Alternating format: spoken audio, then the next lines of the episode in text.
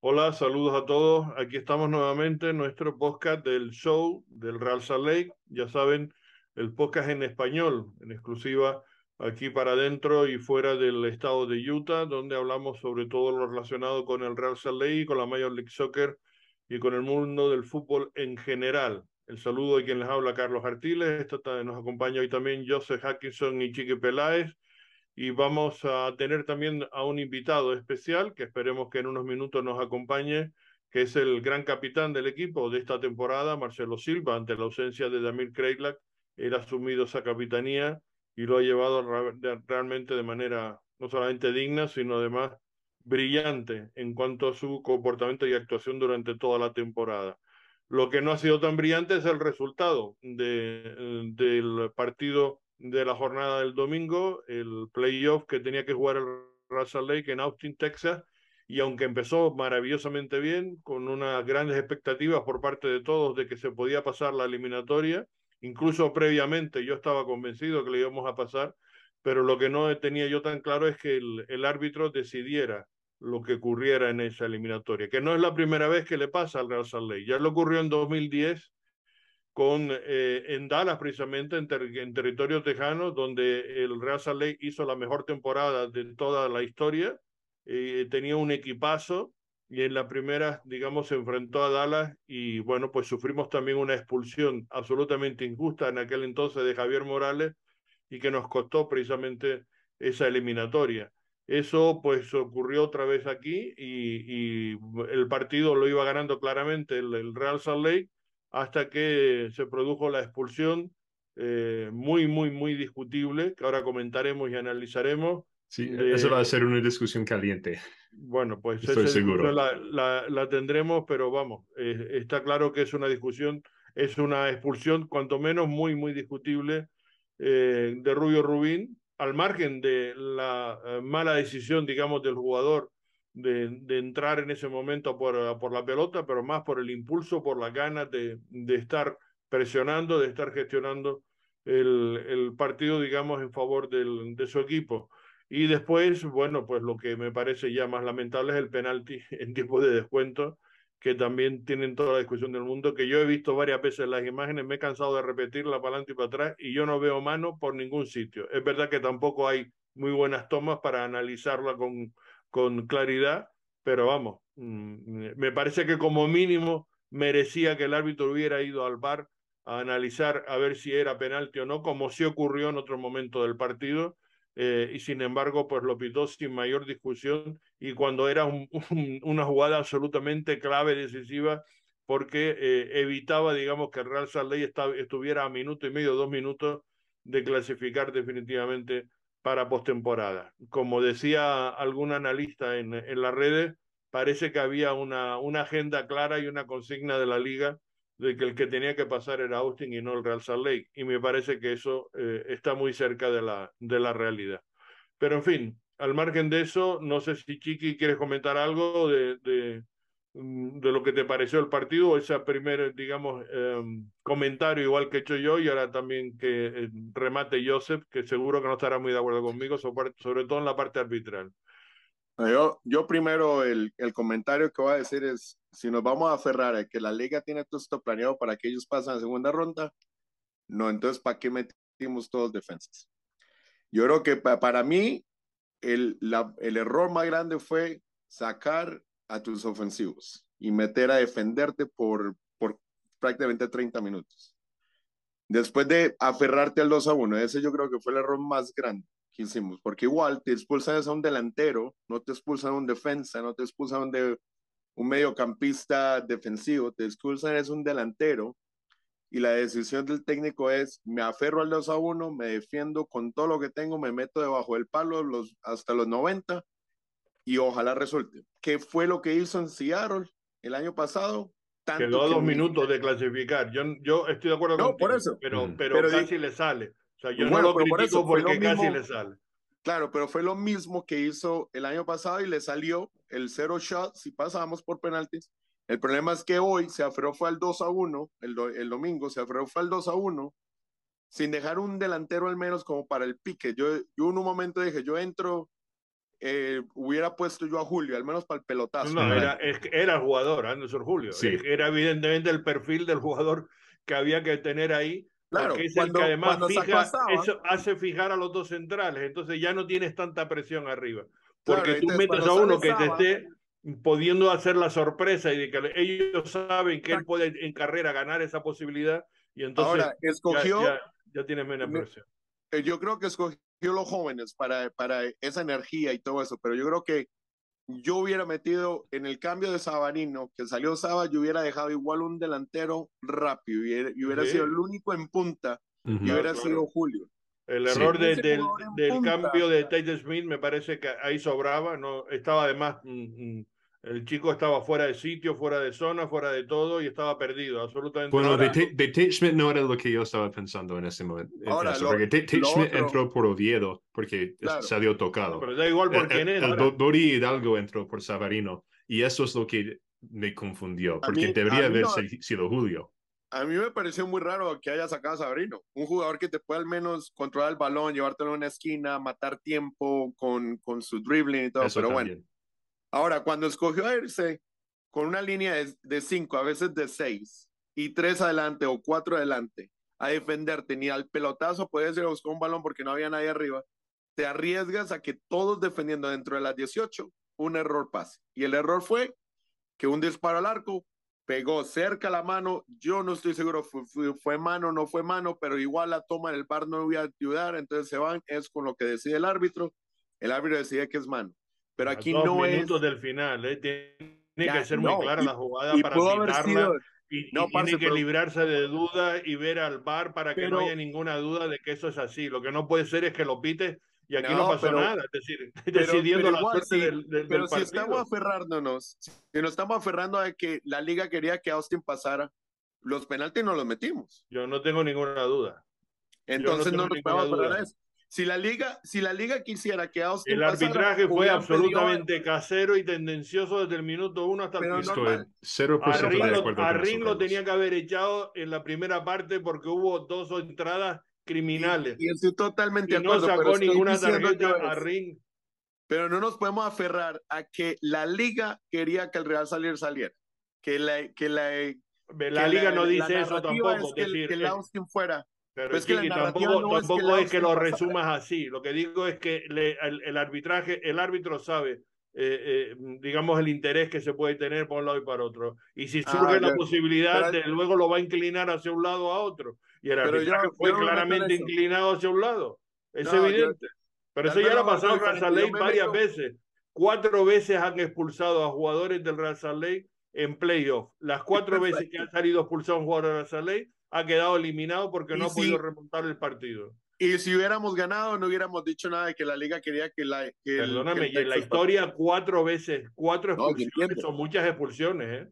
Ya, no, yo entiendo eso, Carlos, pero ¿Cuántos si equipos han sufrido pasado- eso? A mí me gustaría que- ver cuántos equipos han sufrido expulsiones en un partido de playoff en la Ya, historia de la pero, liga. pero pregúntate esto: si ese penalti lo pitan y lo, lo tapa Zach Magman, no se estaría hablando de que la liga quería que Austin Claro pasara. que no, que- porque, porque después están las circunstancias del partido y si metes Pero el gol de no está. sé qué, pues también. Pero decir, ¿por qué no eh, podemos hablar más bien y criticar que el técnico decidió irse a defenderse debajo, debajo del palo? Porque para mí pesó cuartos? más las decisiones del árbitro que las del técnico, en mi opinión. No, para ti, para ti, de- eh, para ti fue más importante la decisión del técnico, para mí fue más importante las decisiones del árbitro, porque la expulsión marcó el partido y la expulsión para mí no era expulsión.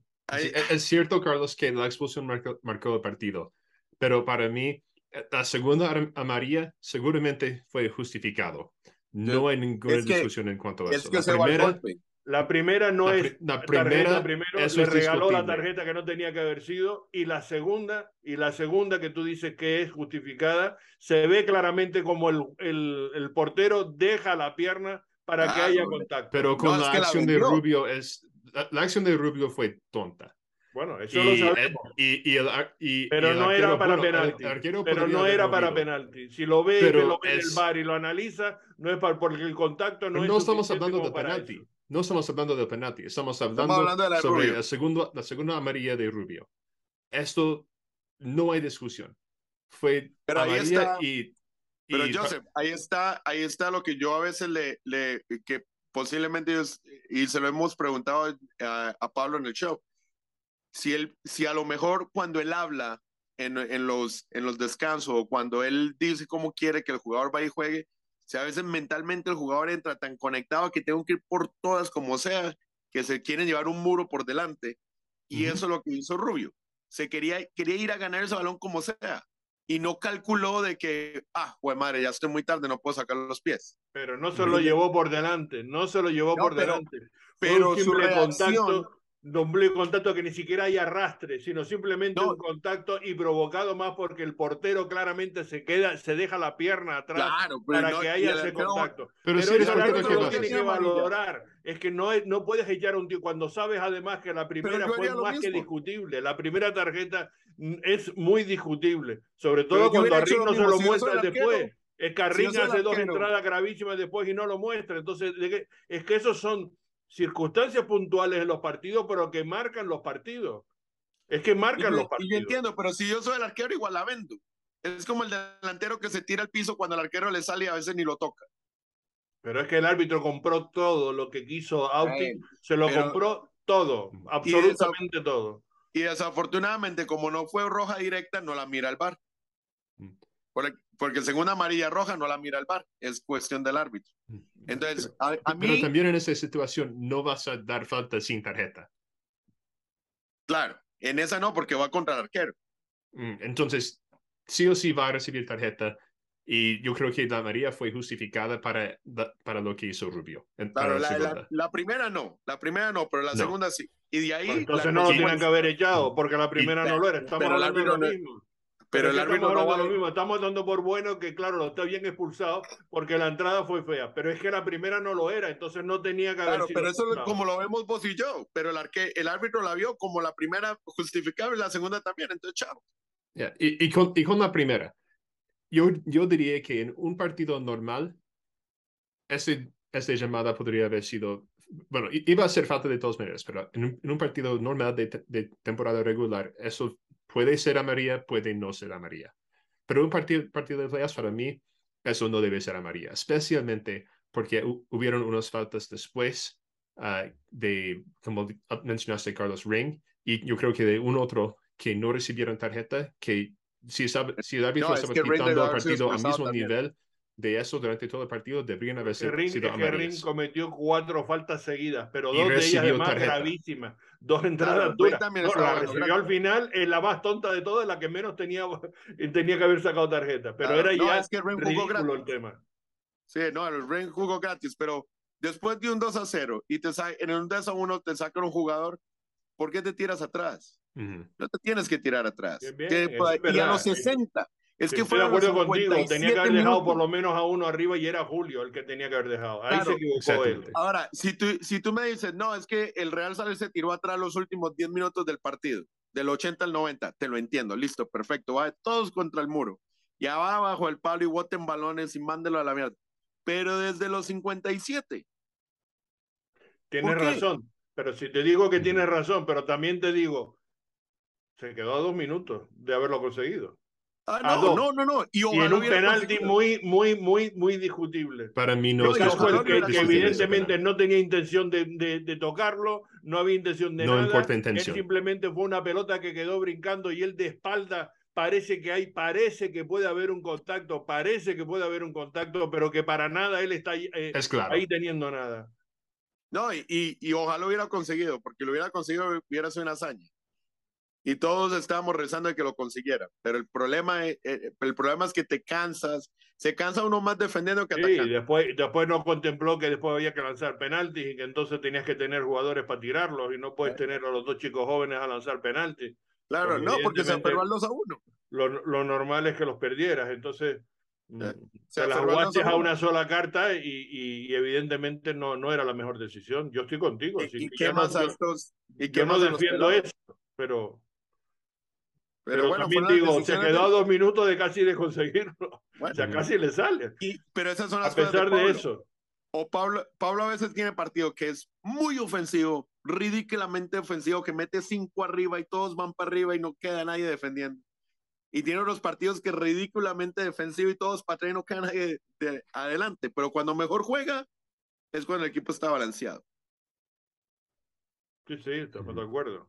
Estamos de acuerdo. Y esos son los mejores partidos con Portland, con, con equipos donde él, él balancea bien el equipo. Ahí es donde saca los mejores resultados. No, y, sí, y eso, eso es como empezamos. Estaba jugando muy bien, estaba sentado muy bien hasta la expulsión. Y en la expulsión, como tú dices, no tienes por qué romper todo el equipo. Tienes que ajustar, hacer un ajuste y punto. Lo, lo rompes al final. Los últimos 10 minutos lo rompes, te defendes, aguanto los, el 2 a 1. Pero aguantar un 2 a 1 por más de 36, prácticamente lo aguantaron por casi una hora, porque fueron a 120. Lo aguantaron una hora. El árbitro, el árbitro, dio hasta 8 minutos. Estaba esperando a ver si metía el gol Austin y como no metió, ya, ya era ridículo el tema, porque era casi 8 minutos que no se justificaba para nada, vamos. Ahora, Ni, ni culpa le puedes echar a los jugadores porque llegaron, yo creo que muertos con las piernas de que ya no podían nada, ni, ni darle al balón. Entonces ahí la consecuencia también de los penaltis, de que no tienen experiencia y llegan muertos y, nerviosos. A jugadores no puedo hacer otra cosa que aplaudirlo. Exacto. No, y, no, y a Pablo también, yo creo que Pablo hizo muy buena temporada. Incluido Rubio Rubín, fíjate, a pesar de que hizo una inocentada. Incluido Julio Rubio Rubín, lo aplaudo también. porque lo hizo porque entendió, como tú decías, que, que, que, era seguir con la presión, intentar que ellos no salieran con el balón controlado y, y, bueno, pues lo forzó demasiado. Lo forzó y, y yo, mira, lo que dije yo por el en Twitter el domingo. Ahorita no es el plan de votar a Pablo tampoco. Tienen que mantener. No, para nada. ese pero, nivel. ¿Por qué? Y no, y, y, y, es que el equipo no ha tenido. Pero perdóname, es que, es que, en que, ¿por qué hay que votar a Pablo? Es decir, ¿cuál es la razón? Hay gente que no, porque hay gente que no le gusta cómo juega, incluido. Hay gente que no le gusta, ya, ya eso es opinable como a todo. A mí a veces no me gusta, pero estoy, estoy en acuerdo de que él se quede más tiempo porque necesitamos un, un balance, necesitamos una, un, eh, Cuando lo hemos tenido que criticar, lo hemos criticado. Recuerdo el partido de, de, ¿cuál fue? El de, el de Atlanta, recuerdo sí. la Copa. Sí, cuando, pero cuando ha habido muy buenos partidos pero ha planteado partidos extraordinariamente bien. y en general, en el balance global de la temporada, me parece que la temporada ha cumplido. El éxito era clasificar y lo clasificó al equipo. Ahora, te digo, si, si hubieran, hubieran llegado. ya la postemporada es una lotería y este partido lo jugó muy bien y el equipo lo iba ganando claramente. hasta que las circunstancias ajenas a él cambió. Si los dos Brian le hubieran llegado antes, dale una, unas dos semanas antes, yo creo que hubieran partido donde nosotros no hubiéramos perdido. Ahora, contigo mi esperanza para el, para el año que viene, para la temporada que viene, es que ahorita que ya tienen mucho más tiempo, porque es que estamos en octubre, tenés cinco meses para empezar hasta, a, Hasta los finales de febrero es cuando empieza la temporada. Claro, tienes cinco meses para, para buscar. No, tampoco cinco meses, pero tres. Bueno, cuatro. Cuatro meses. Tres. porque estamos a final de octubre, noviembre, diciembre y en enero ya tiene el equipo entrenando. Dos meses porque en enero viene el equipo. Pero digo yo, para, para cuando se cierren los fichajes. No, pero yo estaba hablando es para cuando se cierran los fichajes. Ah, tienes cinco meses, cinco o seis meses. Tienes que traer un DP en el medio campo. Alguien, alguien que te aporte algo más. No, la cosa es si quieres jugar con un media punta o no. E, y ahí, eso, a eso tienes, iba yo. Tienes, tienes que tener claro si quieres jugar con media punta o no quieres jugar con media punta. Si quieres jugar con media punta, tráete un DP media punta, si se puede traer. Claro, por yo, eso, yo creo que, no, que mejor no traer media punta DP.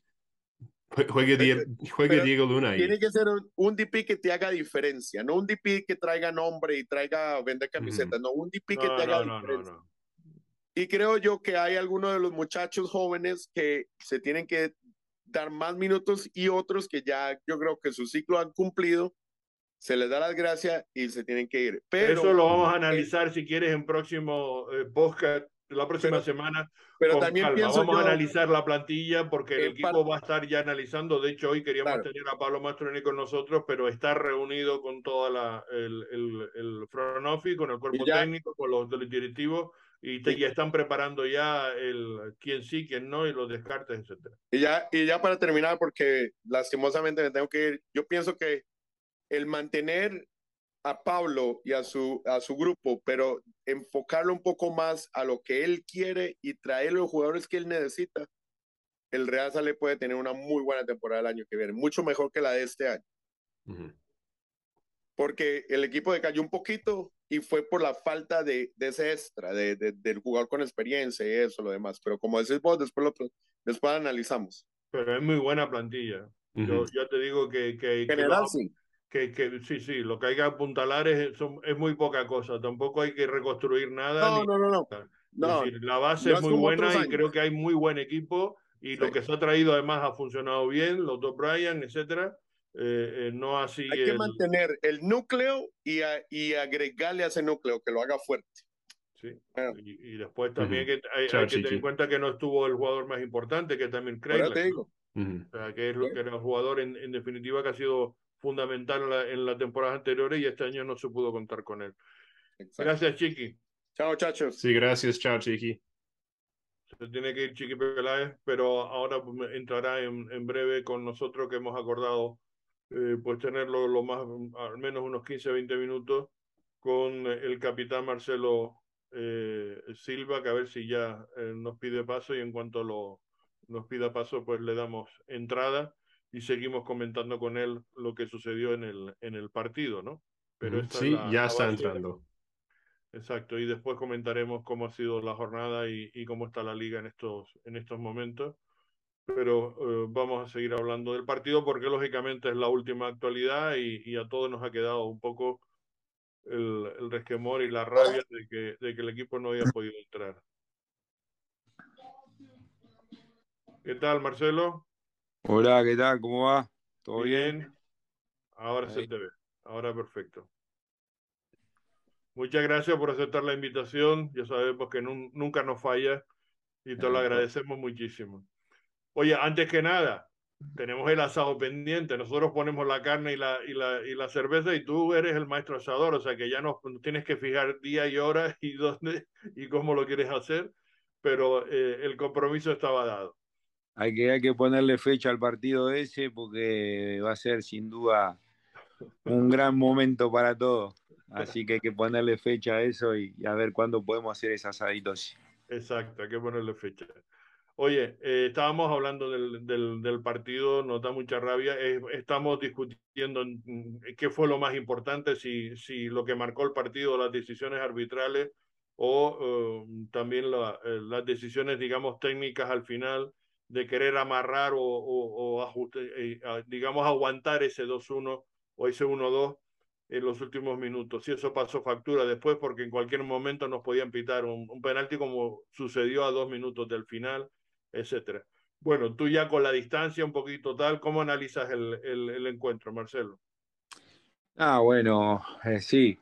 Eh, el pensamiento que te viene así más pronto es eh, un poco el de, el de, pena porque podíamos haber conseguido una vez más este año eh, la oportunidad, ponerle de haber podido igualarlo del año pasado y obviamente eh, mejorarlo.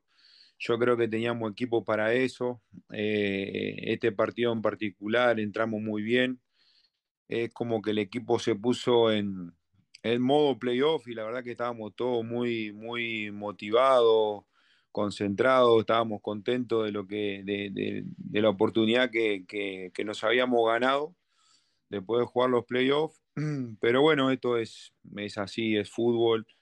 Eh, al final, eh, independientemente de, de, cualquier tipo de error que, que, haya podido haber de parte, como bueno, antes que mencionaste vos, eh, los árbitros, jugadores o, el que sea, yo creo que independientemente de todo, de todo, todo eso que haya podido pasar, yo creo que el análisis y la tranquilidad que, que por lo menos yo personalmente, y creo que es una cosa unánime por parte de todos mis compañeros, eh, la tranquilidad que tenemos nosotros ahora mismo creo que es eh, el, de haber, el de haber dejado todo dentro de la cancha y que al final esto es fútbol, se gana, se pierde, pero si hay una cosa que, que, es innegociable, yo creo, para en cualquier equipo es, es el, como, como lo decimos nosotros, vulgarmente, si me permití la palabra, el meter huevo y, ir al frente. Yo creo que, que el equipo eso nunca, nunca le faltó, pusimos la actitud, las ganas, la entrega y al final, bueno, hubieron factores, cosas que pasaron durante el partido que, que bueno, al final se les dio a ellos y nosotros quedamos por el camino, pero es un poco una, una lástima porque bueno, quizás que con algunos detalles podíamos haber tratado de conseguir la victoria, pero bueno, son cosas para, para, para aprender eh, por parte de cada uno de nosotros, eh, sin duda, y que nos va a hacer mejor, eh, mejores futbolistas. Yo ponía antes una estadística, perdóname Joseph, una última cosa, una estadística que es que mm, a lo largo, digamos, de la historia, el Real Salt ha sufrido cuatro expulsiones en partidos de playoff. Las cuatro veces que sufrió expulsiones no clasificó. Quiero decir que, que eso no es normal. Es decir, es una estadística y que yo creo que ningún otro equipo tiene. Es decir, que en partidos de playoff le hayan expulsado a cuatro jugadores y, bueno, que las cuatro veces haya, haya salido eliminado, ¿no? Lo digo porque independientemente de si tiene razón o no tiene razón, si la expulsión fue justa o no justa, etcétera, que podemos, si quieres, analizarlo, evidentemente marcó el partido, ¿no? Sí, por eso, por eso digo que, que, que hay que, hay que ser muy cuidadoso, yo creo, y, por parte de, todo, parte de, de los referees eh, y de parte, obviamente, nosotros los futbolistas. Yo siempre digo una cosa, y para mí el fútbol, yo llama, llamarlo si querés la vieja escuela o no, pero yo para mí el fútbol es, es ¿cómo te puedo decir? El fútbol, cuando ahora que empezaron a implementar todo este tipo de cosas como es el bar y que no sé qué historia más y que esto lo otro, yo lo que siempre digo es que, para mí es una opinión muy personal, ¿eh? no quiero eh, involucrar a, más personas en algo que es mío, un pensamiento mío, ¿no? Eh, pero yo para mí en el fútbol es, parte del, del, juego, digamos, el error tanto de, de los futbolistas que están dentro de la cancha como como el del referí. Yo siempre voy a, poder aceptar lo que es un error humano, porque el humano se equivoca, falla, y, la intención yo creo que es lo que se tiene que medir eh, eh, más y de, que hay una buena intención y nada más que eso. Entonces, eh, de la misma manera que se puede equivocar un árbitro, me puedo equivocar yo dando un mal pase, un contragolpe, me meten el gol, eso es humano. Y yo creo que eso para mí eh, eh, es perfecto. Pero ahora cuando hay eh, este tipo de tecnología donde tiene la posibilidad de repente de alguna jugada en particular, donde pueden tener la opción de, repetir la jugada, darle para adelante, para atrás, las veces que ellos quieran y poder mirarlo y detenidamente sentado desde un lugar cómodo y demás, cuando todavía siguen habiendo dudas y todavía siguen habiendo equivocaciones, teniendo ese tipo de, de ayuda tecnológica, es cuando uno, claro, al final, a veces es verdad que a veces fallan a tu favor, otras veces te fallan en, contra, pero, pero claro, llega un momento que a veces, viste, no, no, la, impotencia, no, no, no, no, sabes qué pensar, y, como no conseguimos el resultado a favor, uno puede llegar a pensar de que están en contra de nosotros o algo así, pero, pero lo que yo te digo, yo para mí lo más importante es todo eh, eh, las cosas hechas con buena intención y para mí el fallo humano lo acepto, pero el de, la tecnología me cuesta, sinceramente te lo digo. Eh, para mí, claro, llamarlo, llamar dudosa la expulsión de, Rubio, yo creo que llamarlo de esa manera es por llamarlo de alguna manera. La primera tarjeta que yo creo que fue exageradísima. Eh, que le haya sacado la, primera tarjeta, después obviamente que te condiciona un futbolista. Y después, como te digo, hay que hacer autocrítica eh, personal y todo eso, todo el mundo podía haber hecho algo mejor. Y él quizás sabiendo que tenía una tarjeta amarilla, haberse tirado al piso, quizás podía haber evitado la... No estoy diciendo que haya sido falta porque él se tira y el arquero hace también su juego, intenta eh, no, deja el pie, claramente. claro, Para, para poder provocar todo lo que pasó después. Pero, pero quizás él sabiendo que tenía una tarjeta amarilla, dar la posibilidad de que haya ese tipo de duda y, y correr el riesgo, quizás eh, eh, podría haberse... Se equivocó. por, por Sí, quizás digamos. podía haberse quedado claro, pero bueno, es la motivación, las ganas de querer hacerlo bien, eh, estamos jugando un partido importante, el estadio estaba lleno, la Exacto. motivación era grande, entonces eh, yo para mí lo que te digo, ese tipo de cosas, eh, de ese tipo de fallo, yo los acepto y, y- y estoy con mi compañero a, a- al 100%, ¿me entendés? Porque ese tipo de fallo es por, un- por una cuestión de, de- de motivación y, y, y- y 100% el querer hacerlo lo mejor posible en pos de- del equipo. Entonces, eh, como te dije antes, la tranquilidad que tenemos nosotros ahora mismo es de que entramos a la cancha a darlo todo y bueno, al final no se dio, pero estamos tranquilos por eso, porque, porque creo que el equipo eh, entró a la cancha eh, con mentalidad ganadora, eh, lo demostramos incluso hasta con, con un hombre de menos, luchamos hasta el final. Y bueno, al final se les dio a ellos y nosotros nada, tranquilos, intentaremos ahora descansar, poner la cabeza en paz y, y tratar de, de, bueno, el año que viene, si Dios quiere, el equipo pueda volver a, a conseguir cosas importantes. Sí, estoy 100% contigo, Marcelo. Um, y ya, ah, ya que hemos hablado de la expulsión de Rubio, ah, después de eso, ya, bueno, les tocó defender muchísimo, Ah, pero también hubieron unos cambios tácticas que ah, nosotros y algunos están, ah, como, están cuestionando un poquito de las razones por qué, um, aunque entendemos un poquito el por qué, ah, no entender el por qué. Um, de, ah, de hacer cambios más defensivos tan temprano. ¿Cómo es, ¿Qué es lo que te- Pablo te comunicó en la cancha como capitán de cómo deben organizarse y estar para los últimos ah, como 20, 30 minutos del tiempo regular y después en el tiempo extra después de que empataron? Sí, a ver, eh, hay que hacer, eh, yo creo, bueno, está bien la crítica por parte de ustedes hacia nosotros, los futbolistas, entrenadores o- y demás. eh, yo creo que eso tiene. Yo siempre también pienso una cosa, que siempre que es constructivo, las críticas siempre no, no pueden ser malas. Con, con buena fe y si no hay maldad, eh, una crítica siempre tiene que estar, ¿no?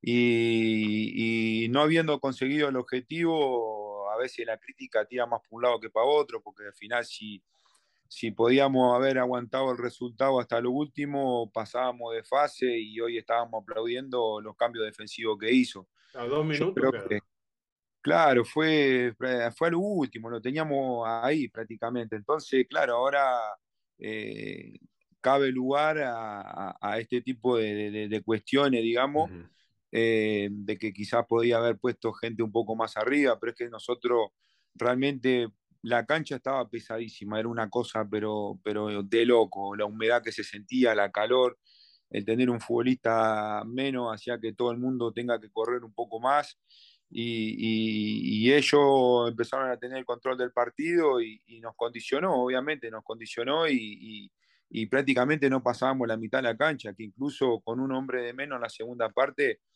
pudimos, pudimos llegar a, a- a crearle alguna ocasión de, de peligro que no, que no se nos pudo dar. Recuerdo ahora mismo la, la de Brody, Sí, También eso fue impresionante. que fue impresionante, le metemos el gol ese y, se quedan ahí muertos, no, no se mueve más, ¿me entendés? Eh, pero sinceramente era, era defender, ataque contra defensa, ataque contra defensa, intentando sacar la pelota y no pasábamos la mitad de la cancha. Este, porque bueno, eh, también la- los minutos que estábamos jugando, eh, todo el mundo sentía el cansancio grande en las piernas y era, era muy complicado. Pero, pero es lo que yo te digo siempre, lo, lo- lo que te dije antes, anteriormente.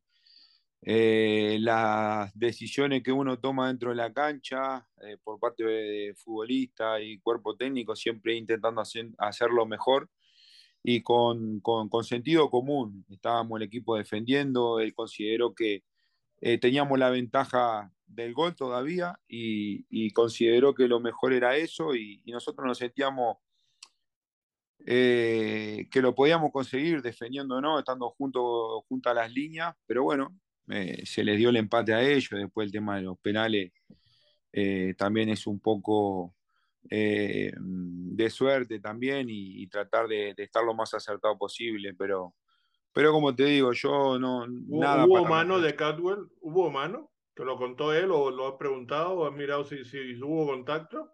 Yo creo que... No se ve la imagen de ninguna manera. Y, no, y ni siquiera van, porque cuando es una, haciendo una, una jugada tan polémica habiendo tantas cámaras de todos lados y, y como, te, como hablamos anteriormente del bar y que pueden verlo de, de, varios ángulos diferentes, que no te pongan una imagen clara eh, de, de, lo que pasó, del penal, digamos, es como que todo el mundo se hace, se hace más preguntas, hay más preguntas que respuestas, ¿no? Eh, pero si le dan la mano es prácticamente, es un despeje y él no puede sacar la mano porque tenés que hacerla desaparecer en que en menos de un segundo, en milésima. Entonces va un poco ahí también la, lo, lo, que considera el árbitro. es que es curioso que no fue ni a consultar el VAR, ¿no? Porque con por la jugada por lo menos fue, pero una jugada tan importante decidiendo el partido en el a dos minutos del final, contra por lo menos asegúrate, ¿no? Digo yo. Es lo que yo te digo, viste, que, que, que ponele, ¿no? Que, que no, que no esté el VAR y, de repente él haya podido llegar a ver una mano y cobró penal y, hoy estamos hablando, uh, mirá, al final se vio en la imagen que, no había sido, se equivocó. Yo te, lo, te, lo juro por Dios que lo acepto, ¿me entendés? Y, porque es parte del juego, es parte del fútbol, de lo que es el fútbol, ¿me entendés? Eh, pero ahora con estas cosas que pasan, como mencionamos anteriormente, a veces uno se pone a pensar, ¿no? Y dice, yo poner una reflexión de la, de, la que yo hago es como que, para empezar, creo que le quitan un poco, un poco bastante la esencia del fútbol, ¿me entendés? Para mí, yo voy a hablar, repetir de vuelta, creo, es una opinión personal. Y después, eh, cuando pasan este tipo de cosas, hay veces que vos pensás y decís, el árbitro para qué está ahí adentro, los líneas para qué están ahí adentro, si están siempre eh, pendientes de lo que le hablan por acá y, y cobran sin haber visto eh, nada. Hay veces no lo ven, cobran algo porque se lo avisan de acá. Entonces, eh, peor que la PlayStation, ¿me entendés lo que digo? O sea, ¿para qué hay un árbitro en la, en la, en la cancha haciéndolo correr para todos lados y después le vas a quitar la, la, autoridad de decisión de lo que él haya podido ver? ¿Me entendés? Entonces pone una cámara, lo está viendo y arbitrame el partido de, de España, si querés. O sea, da igual. Yo, yo, te iba a preguntar, una cosa que me llamó la atención es que no vi mucha protesta por parte de ustedes. No montaron mucha bronca, siendo tan importante, o por lo menos de, de provocarla a él, que por lo menos fuera a ver al bar, o sí se lo dijeron. Tú como capitán. Ah, y bueno, un poco de, un poco de, de, de, protesta, pero yo te digo la verdad, sinceramente, yo creo que un poco la gente no podía hablar.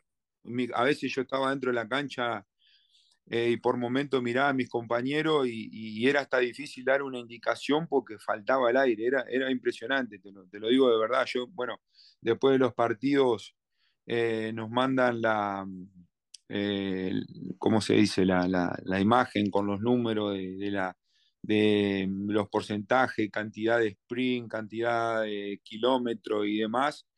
Y cuando nos la pasaron, claro, obviamente, fue una cosa de loco. O sea, quizás yo hice los kilómetros que, que, puede hacer un volante y no es normal, ¿me entendés? Entonces, eh, estábamos sinceramente eh, con un cansancio encima terrible y no podíamos ni siquiera eh, por momento dar indicaciones porque cuando teníamos el tiempo intentábamos recuperar y tomar aire, ¿viste? Pero, pero bueno, eh, se dio así de esa les pilló de sorpresa y se quedaron como perplejos, ¿no? Parece que se quedaron ustedes. Y no lo podíamos creer porque lo teníamos ahí. No lo puedo creer.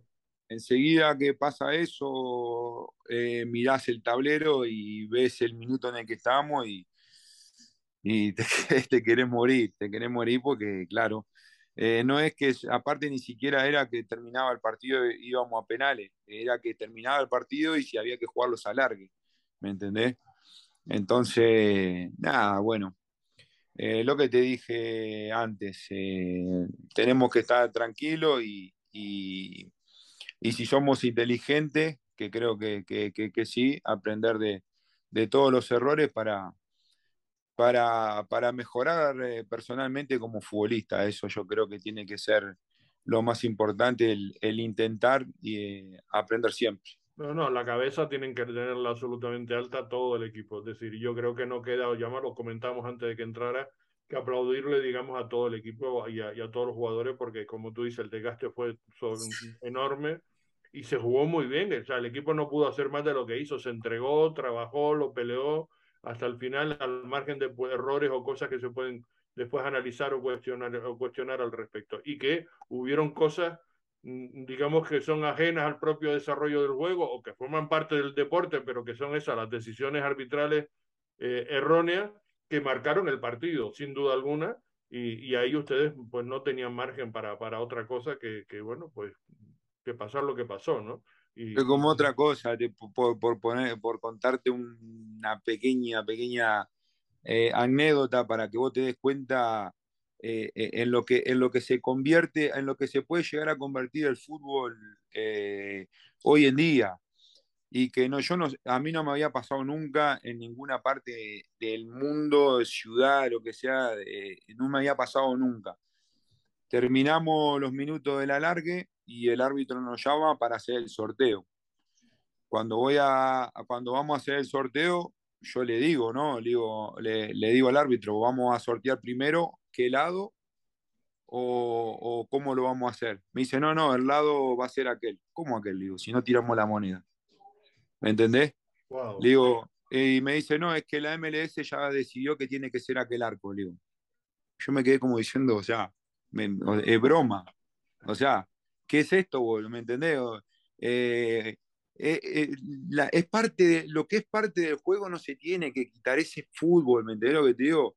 Uno tiene que jugar con las armas que están sobre la mesa, hay un reglamento, está esto, y yo tengo que intentar jugar con eso, ¿me entendés? Pero ahora, no, es que la MLS decidió que se va a patear en aquel arco. Y yo digo, o sea que no yo creo que decidió más cosas, no solamente eso. Me, estoy, estoy convencido. No, puedo, eh, pero ya, ya sé que tú no lo vas a hablar. Puedo decir que y yo también hago mera opinión al respecto. Pero, yo lo, lo, que sí te puedo decir que me llamó la atención de que ya se haya eh, decidido el lugar donde patear los penales sin tirar la moneda cuando yo, capaz que me equivoco, eh.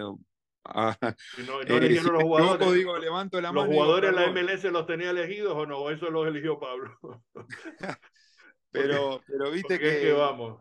No, yo me, me, fue una cosa curiosa, curiosa en el momento, como que yo digo, bueno, ok, no hay nada para hacer, porque, o sea, está decidido y por más que, que, me ponga a llorar y, y patalear, no va a cambiar nada. Pero bueno, para que vea vos ese tipo de cosas que yo creo que para mí no tienen que dejar de existir y tampoco tienen que, que cuando algo está, yo creo que está bien, eh, es parte del juego, no, no, algo que está bien no se tiene que cambiar, por lo menos lo que pienso yo, ¿no? Eh, siempre ha sido así y, eso no da ventaja ni desventaja a ninguno de los dos. Tuviste la suerte Claro, entonces si tenés la suerte, la moneda se tira, eso gira y cae. Es un, para un lado o para el otro, es, es juego, parte del juego. Entonces yo creo que ese tipo de cosas, no sé, por lo menos, como te dije, capaz que la pienso muy a la antigua, no lo sé, quizás sí, no, lo sé, pero, este tipo de cosas no, no, no, deberían de cambiar.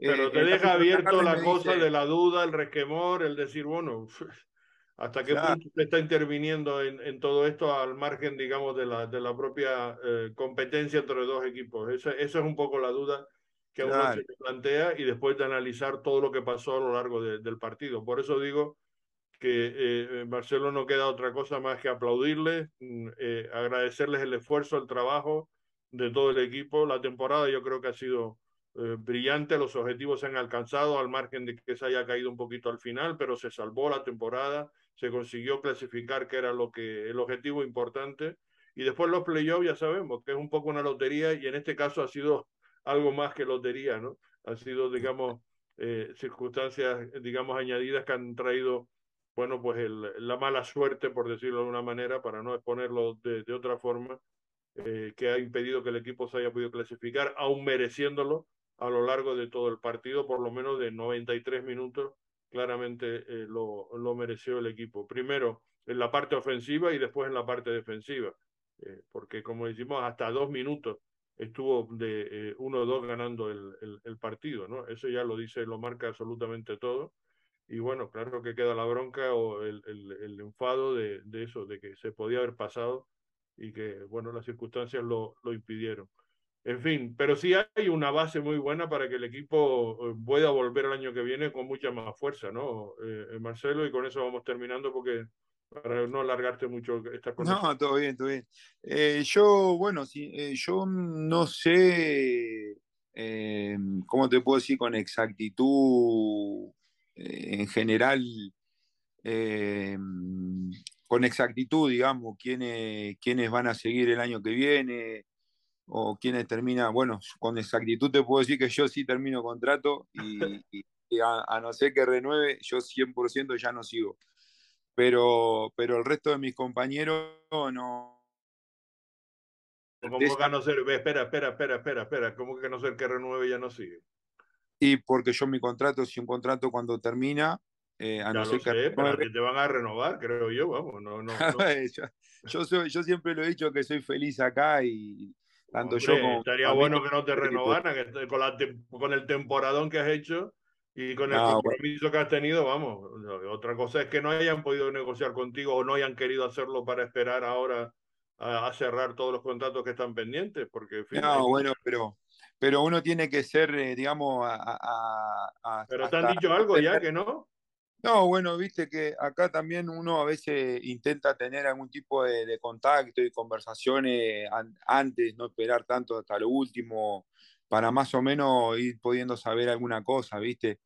Eh, sí te puedo decir que he notado una buena voluntad de parte del club, pero, o sea, no, no, no solamente de ahora, de siempre, yo por eso te digo, independientemente de la decisión que se pueda tomar, si, si voy a continuar o no, eh, yo no tengo ningún eh, nada que reprochar y, todo por agradecer desde, el minuto uno que yo llegué acá a San Lake.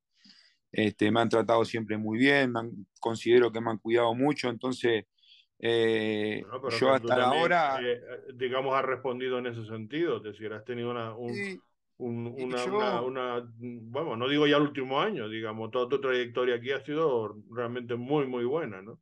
Y eso, eso, es lo, eso es lo que considero yo que es eh, lo más importante y lo que yo considero que es parte de, lo que yo puedo controlar, digamos, el intentar eh, eh, tomarme los entrenamientos de la, de la, mayor profesionalidad posible, entrenar bien, intentar hacerlo lo mejor que, que pueda cada partido, eso es lo que, lo que sí depende de mí. Eh, y lo que depende de mí tengo que intentar hacerlo bien y después la decisión. Porque que eres un referente en el vestuario, es que eres el capitán ahora mismo, no es por casualidad tampoco, es decir, eh, eh, me parece que marca un, en fin, a mí me, realmente me, me, me, acabas de sorprender porque yo pensé, fíjate, te lo pregunté, yo sabía que acababas contrato, pero te lo pregunté porque pensé que ya eso estaba más o menos eh, resuelto. Si me estás diciendo que ni siquiera han hablado contigo. No, no, yo he tenido algunos contactos y lo que te digo, he, notado la buena voluntad de parte del club y por eso es que, bueno, por lo menos eh, el, pensamiento que yo tengo es que por lo menos eh, siento que, están valorando, digamos, el, trabajo que, he venido haciendo y, en esta, y en esta temporada, digamos, ¿no? Entonces, entre comillas, con esa tranquilidad de que ellos están tomando en cuenta eso y la, y la buena voluntad que le he notado de parte de ellos, este, solo queda bueno esperar y ver eh, qué, se puede llegar a arreglar, si es que se puede, y, nada, yo como te dije antes, he estado siempre muy, he sido muy feliz siempre acá en esta ciudad, en este equipo, y, y la verdad que bueno, yo sería, estaría muy contento de poder continuar, porque bueno, ya son varios años lo que, lo que estoy acá en el club y, y, me siento parte y, del club y el club me ha hecho sentir parte de ello. son, son ya cinco años, ¿no? Me parece, ¿no? son ya cinco años, cinco años. Cinco años, y el año que viene cumples tú 34, así que para un central todavía le queda por lo menos dos o tres años más de buen rendimiento, ¿no? Vamos a ver, ojalá eso, viste, también otra de las cosas que... tú te cuidas, se te ve que físicamente está formidable.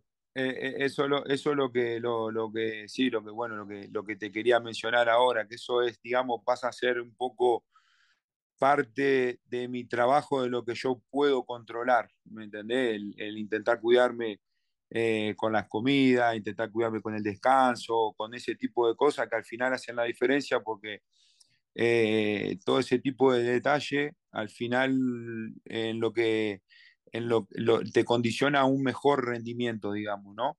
En cuanto a lesiones, eh, físicamente y demás. Entonces, ese tipo de cosas yo trato de ser muy cuidadoso, de cuidarme mucho para que, bueno, a pesar de de, repente tener ahora mismo 33 años y estar jugando con chicos de 20 o 25, que no se note la diferencia y, que pueda estar, digamos, por lo menos al mismo nivel físicamente y poder eh, estar a la altura, digamos. Entonces trato siempre de, cuidar ese tipo de detalle y, como te digo, estar a la altura del lugar en donde estoy.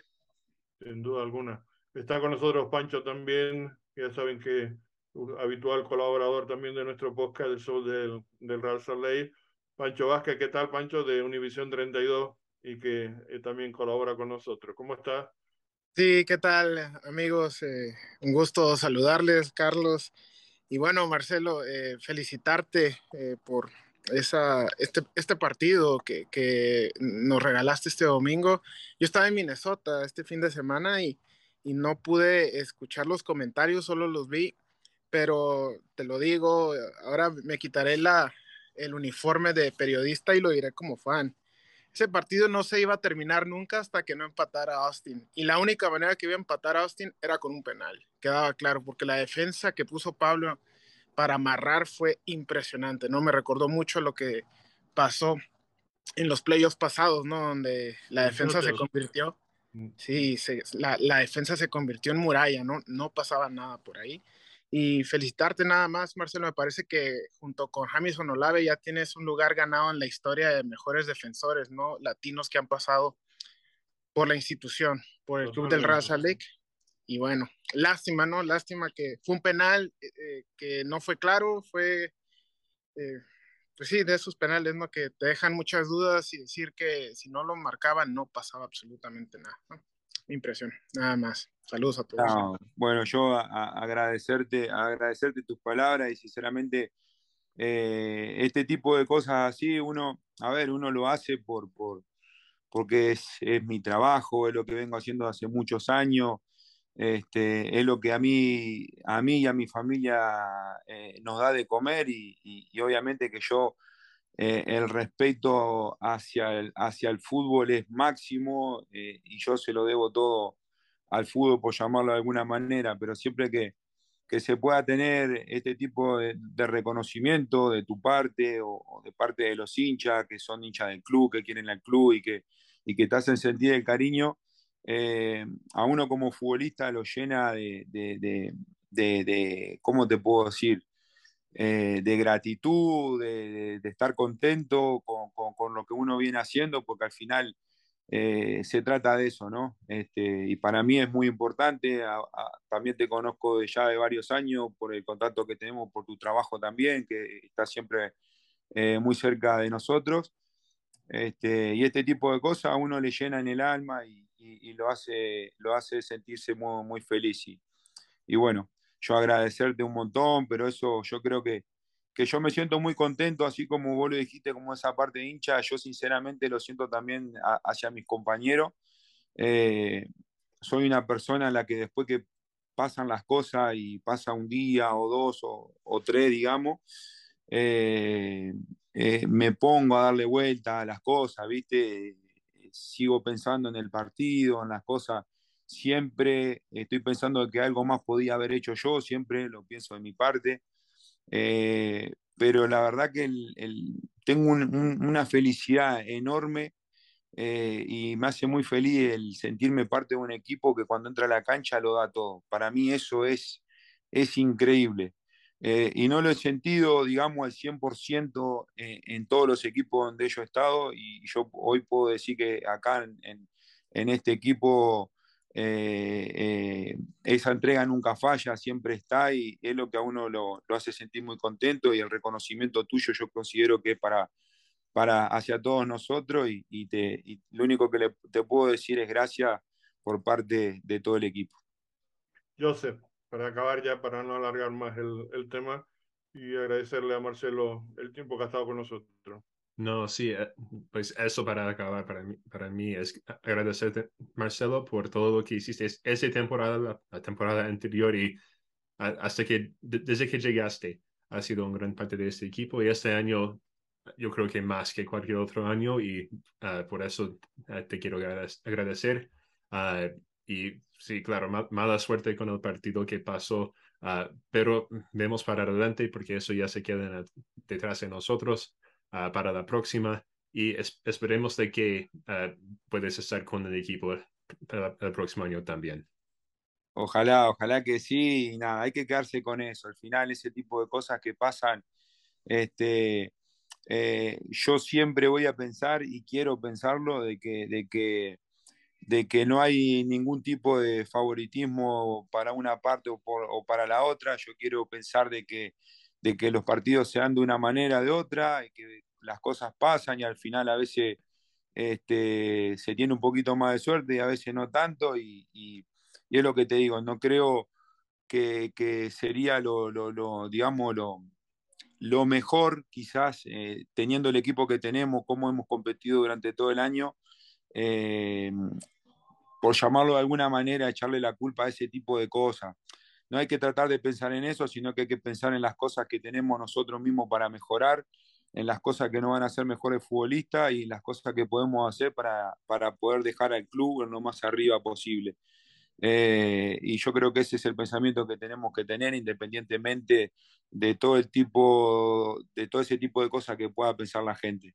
Hay que empezar nosotros en mejorar, hacer autocrítica por más de que la temporada no haya sido, no haya sido mala, yo creo que ha, sido una, una, temporada bastante buena para todo el equipo, pero hay que pensar que siempre hay cosas para mejorar.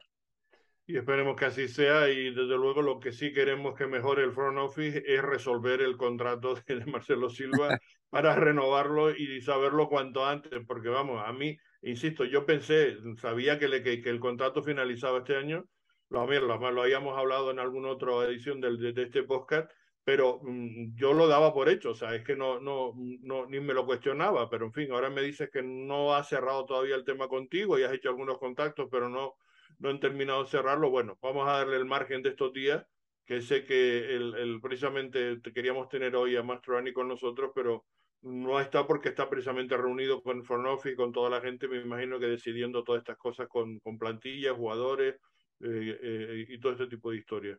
Marcelo, muchas gracias por estar con nosotros. La bronca por no clasificar el equipo, la satisfacción de ustedes sin duda alguna y nuestra también como aficionados de que el equipo lo dio todo y que, y que se ha salido, digamos, de, del playoff con la cabeza muy alta, a pesar de haber salido eliminado por, por penal. Pero bueno, el equipo hizo un gran trabajo y, y llegó hasta donde pudo, hasta donde pudo llegar por las circunstancias de lo que es el mundo del fútbol también, como hemos estado comentando en el podcast. Muchas gracias, Marcelo, y quedamos para fijar el día del partido de la, de la hay que poner, Nosotros ponemos la carne y lo demás, tú nos dices dónde y tú eres el gran maestro asador. Claro que sí, no, yo eh, de mi parte agradecerle a ustedes porque bueno, más allá de, del trabajo profesional que, que ustedes desempeñan, digamos, con, con, con el equipo, eh, nosotros sentimos también, hemos sentido el apoyo de parte de ustedes, sin lugar a duda, por parte de, de, todos nuestros fans. Ha sido increíble. Yo, la verdad, eh, de los años que estoy acá, este último año en particular, eh, los otros años también, pero este, año, este último año en particular, he sentido a la gente como mucho más cerca de nosotros, apoyando una cosa increíble. Lo que fue el último partido acá de local fue fue increíble, la verdad. Yo, y yo, mirá, no, no, no es que lo, lo hablo y lo digo a los cuatro vientos y, y, hacerlo saber, pero, pero sí es una cosa que, como te dije, que yo siempre me quedo pensando en las cosas y demás. Y el apoyo que, que, que nosotros sentimos el último partido acá en casa fue increíble, de verdad, lo digo. Y este último año sentir a la gente así tan metida con el equipo, eran un, eran un, jugador más eh, eh, cuando jugábamos de local en la cancha y nos ayudaron un montón, la verdad. Eh, yo creo que no está de menos agradecerle a todos ellos. también de nuevo de parte de, todos mis compañeros, porque nosotros entre nosotros sí lo hemos comentado y fue una cosa que no, no nos ha gustado mucho y, nos sentimos muy arropados siempre por parte de todos nuestros hinchas y, y darle las gracias a todos ellos también y, y bueno, esperemos que, que, las cosas salgan de la mejor manera y que, y que el Real Salt Lake siga estando eh, peleando por cosas importantes. Gracias Marcelo, un abrazo grande. Felicidades a tu esposa por su... Abrazo Marcelo. Gracias.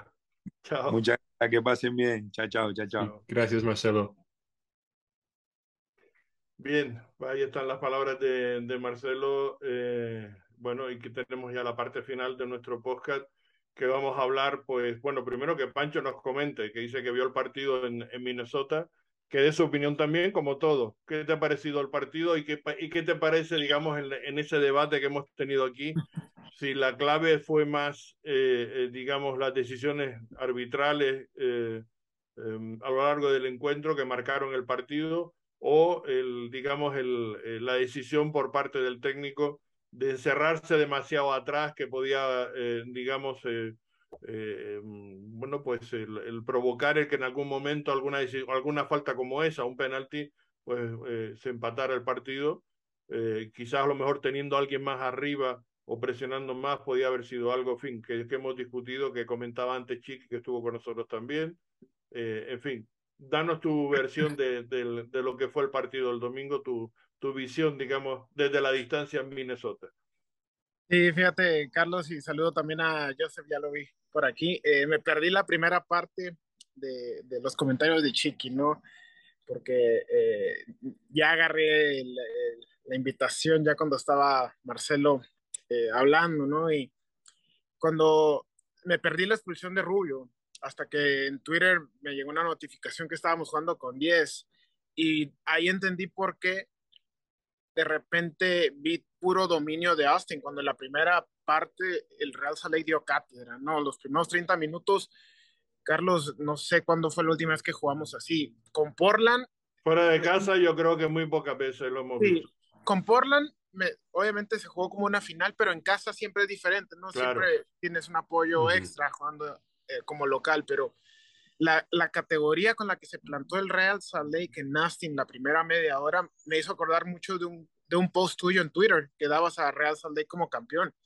Y es lo único que pensaba, dije, el Real Salt Lake jugando así le gana a cualquiera. O sea, Exacto. de esta manera le puede ganar a cualquiera. Exacto. Eh, en donde es se estaba planta. para eso, es que el equipo, como bien está comentando Marcelo, y ellos estaban ilusionados y con mucha ganas y, y, se veían con mucha fuerza porque el equipo yo creo que estaba para eso, para más. Equipo Totalmente. que estaba para más. Sí, entonces eso es lo que pasaba por mi mente. Obviamente Austin iba a reaccionar. Pero, pero por eso recuerdo, Pancho, perdóname, lo del 2010, que no sé si tú recordarás, que el equipo había hecho una temporada soberbia, había perdido solo cuatro partidos, era sin duda el mejor equipo de, de, la, de la liga, y en, la primera, y en la primera eliminatoria en Dallas expulsan a Javi Morales y perdimos el partido. En una absolutamente tan injusta como esta, o sea, o más, y, en un partido que bueno que fue marcado también por el arbitraje que fue absolutamente casero y tendencioso como este porque yo no me fijo ya en la mano supuesta mano del, de, del penal yo no me fijo en la expulsión muy discutible en la, en la no expulsión de Ring en la, en la tarjeta primera de a, a, Rubio en fin todos esos son detallitos que parece que no pero que marcan el partido y que hacen que un partido se decante de una manera o de otra. Por eso estoy de acuerdo como decías tú que parece que estaba esperándose a que hubiera un penal o algo de eso para que eh, el, el, partido no lo ganara el Real Salt Lake. Estoy convencido de eso, Carlos, porque eh, de, de, verdad fueron muchos minutos los que se alargaron, seis, ¿no? Y ocho, ocho, ocho. Ocho. Bueno, ocho por parar dos minutos para penal. Claro, bueno, pero, pero es que no, y, y hacía falta seis. ¿Seis no, minutos hacía falta? Bueno, por no, favor. Para nada, para nada, para nada, pero hablando de ese 2010, Carlitos, eh, eh, me parece que el, también el Real Salt Lake eh, tuvo la mala fortuna. Me parece que el, el, segundo mejor equipo después del Real era Dallas y misteriosamente nos tocó en esa fase, ¿no? Y Dallas cayó eliminado con Colorado, que fue el campeón en ese 2010. Un Colorado muy desabrido que no, nadie lo recuerda. Nada, que jugaba a no perder y, y quedó campeón. y quedó campeón. Exactamente, jugando muy feo. Me acuerdo que Dallas proponía, era un equipo interesante, pero ese Colorado era bastante flojito y mira. Que no llega a tocar a Real Salé lo hubiera goleado absolutamente. Porque en aquella época, digo, el 2010, el equipo era impresionante, el equipo que tenía Real Salé. 100%, ¿no? Y ese mismo equipo llevó a la final de la Conca Champions, que eh, ya sabemos lo que pasó, pero también Monterrey no nos superó. Es lo único que voy a decir en, los 180, ¿no? ganaron, ganaron bien, pero no, no fue un, rival que se haya visto. En el global de los dos partidos vamos para nada, en, absoluto.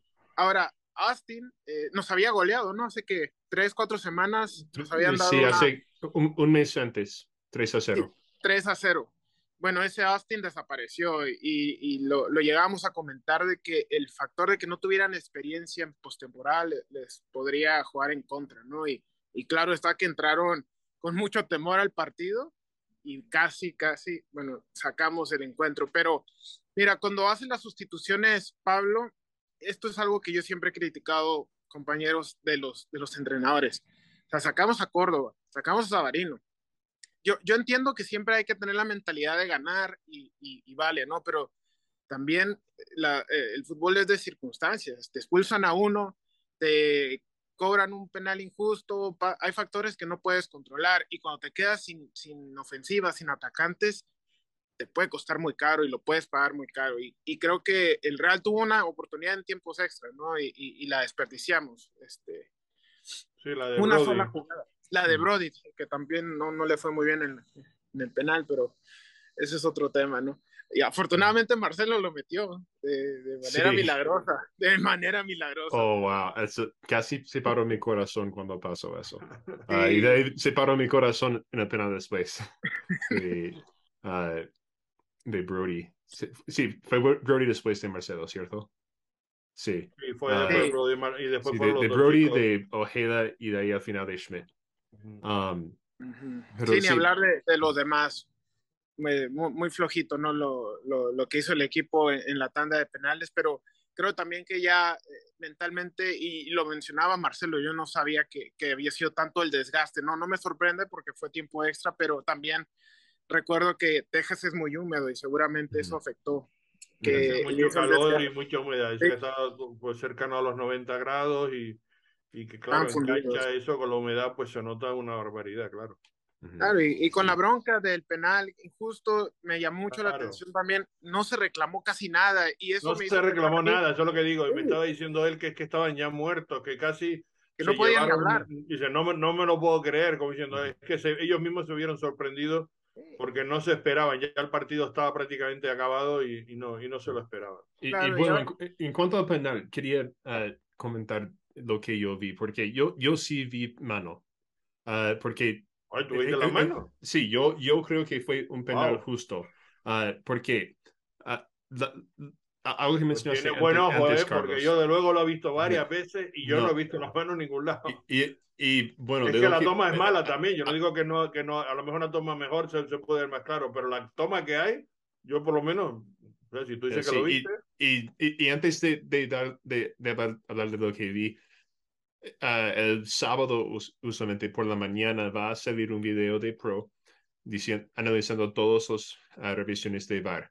Y si no está en el video, hay un artículo que, que, pongan en inglés y en español, los dos, el video y el artículo en inglés y en español, en uh, su página web hablando de todas las, revisiones VAR. Si ellos, si ellos mencionan algo sobre el, segundo penal, porque el, primero, de verdad, la, el primer penal fue más uh, no, no tan clara para mí como fue la segunda. Porque, en la seg porque algo que mencionaste antes, Carlos, es que no hubo como intención de tocarlo, no había espacio entre los dos. Esas cosas con las normas de, de, del, del handball ya no importan. Lo, lo, importante es si el, el brazo está, el brazo o mano está en una posición no natural, que uh, es, uh, si, básicamente, si el brazo está así extendido o arriba de la cabeza, está, un, está definido como una posición no natural. Pero, pero perdóname, el brazo extendido puede estar en función de cómo tú saltes y en función de o sea, lo que no es lo que es antinatural es que tú saltes lo mejor así y pongas el brazo así. Eso sí es antinatural. Pero si tú haces así porque, porque te viene o vas de espalda y haces así, eso es natural, porque el, que los brazos, que, ¿cómo, ¿cómo, los puedes poner? Si los pones así, te caes. O sea, si tú haces, no, es que tiene que esconder el brazo. Si tú pones el brazo así, de espalda, te Pero caes. eso, es no, lo, Entonces, eso, no es la eso, pregunta que natural hacen. es que la pregunta así. que Lo- lo- hacen lo no no es si van a caer o algo así. La pregunta que hacen es si se hace el cuerpo más grande. Y eso es lo que pasó. Con, con el brazo así, el cuerpo de, de Caldwell No, estaba más grande. Caldwell no hace eso. Es que Caldwell el no hace eso. Es que Caldwell no hace eso. Caldwell lo que hace es girarse. Sí, y, se y el gira balón y le está tropieza. No, no, el, el balón le gira. O sea, él no hace intención de nada. No, la intención no importa. Es, la intención no importa. Pues, pues la intención tenía que como mínimo importar algo. Yo no, no digo importa mucho, pero nada la intención. Hombre, como no, la, importa- lo que estás tú Porque diciendo, eso es, si- eso es lo que el dice brazo la está, norma del está de manera artificial o no puesto. Pues para eso tienes que tener la intención de ponerlo de manera artificial, como que no importa. Yo, yo, estoy, Importa. Yo estoy con Joseph aquí. Yo, yo la única repetición que vi, porque me ha dado coraje ver otros ángulos, para mí no era penal. Pero a lo mejor hay otro ángulo que sí Aparte que no creo que digan nada porque el VAR no, no, no intervino para nada. Es, O sea, es que el árbitro no fue ni a verlo. El- Oye, el- si es una el- jugada trascendental que puede, pues, que puede ocasionar Pero que que no fue a verlo, o es no. que le- lo, lo dio por, por hecho. y No, ya pero está. bu- bueno, si, si, él- si él no se, fue, fue a la pantalla para verlo, significa que el VAR dijo, está bien, lo que, lo que pitaste era, era correcto. No, no vemos ningún error claro de lo que, dije- de lo que hice, de lo que llamaste en la cancha. Y por eso no se, se fue a verlo. Si el VAR dice, hey, vayas a verlo, es porque el VAR piensa Tiene dudas. que debe cambiar lo que pitó en la cancha. No va a pitarlo solo para que, hey, tal vez debes ver eso otra vez, solo para estar seguro. Va a decir, queremos que lo revises para no pitar penal, para no dar, dar tarjeta roja. Lo único Ah. que yo te puedo admitir es que es tal el desastre que han hecho con ese tema de las manos, no manos y tal igual, y especialmente en la Major League Soccer, que uno no sabe qué es mano y qué no es mano. Es Y decir, es, tú bueno, eso, eso claro- no solo con la Major League Soccer, el eso es con el aficionado fútbol de entero. cualquier persona en ese no general sale de- sabía de si eso era penalti o no. Lo sabías, tú sabías, dice, eso es penalti o no es penalti. Hoy en día no lo saben ni los árbitros. O sea, ni siquiera lo saben. O sea, pitan lo que les dé la gana, pitan cualquier cosa. Entonces, Y eso es culpa Ahora- de IFAB. Por, por, por cambiar la norma tan- tanto y de hacerlo no súper claro. Porque antes, antes se- ah, hace, yo diría como hace cinco o seis años, se sabía si algo iba a ser mano o no. claro. Pero de ahí, Porque la IFAB se fue y intención era la fundamental. norma. La Y intención eso era fue adoptado por todo el mundo. Y ya no es tan clara para... ah, No, ¿y sabes por qué no? Porque así el árbitro hace lo que cree conveniente. Y cuando le interesa lo pita y cuando no le interesa no lo pita. Así de claro. Y, al, y, a- y, al- y, y- y- y esa es la razón por la que cuando tú haces una norma que nadie lo tiene claro y que queda mucho al arbitrio de, de- de uno, es cuando interviene la parte, digamos, más oscura de esta historia. Bueno, so- lo único más que voy a decir es que la, la misma cosa pasó la semana pasada en Houston y se pitó pi- penal también. Entonces, hay constancia en eso. E- En este tipo de, de, de de penal por, por mano, hay constancia. Yo te digo que si son, vamos a ponernos a revisar con equipos importantes y con equipos no importantes para la liga y cuántos se pitan a favor y cuántos se pitan en contra. Y nos vamos a reír un rato. Si nos ponemos a analizar semana a semana, eh, cuántos de esos le pitan al LAFC, le pitan al, a, a Seattle, le pitan a, no sé, a los Pero pitaron uno me- a- algo ¿Y menor para ¿Y nosotros. cuántos le Algo no pitan tan a los claro equipos como nosotros. nosotros? ¿Y cuántos le pitan a equipos como nosotros? Y ya veremos. Bueno, nos dieron ese penal al principio de- de- de- del partido que no hemos hablado, que para mí fue menos claro que la de Caldwell. Yo, yo quiero ver las repeticiones que ha visto Joseph. Yo, Yo quiero ver también- lo que tú has visto. Yo también quiero verlo porque estoy, Con- alucinando. Con las, con las qué has visto tú, repeticiones de no- los que- highlights de que no hemos visto para los mí es demás. No sé qué has visto tú que no hemos visto los demás porque estoy alucinando. Y me estás diciendo encima que el primer penalti no fue, fue menos claro que ese. Wow.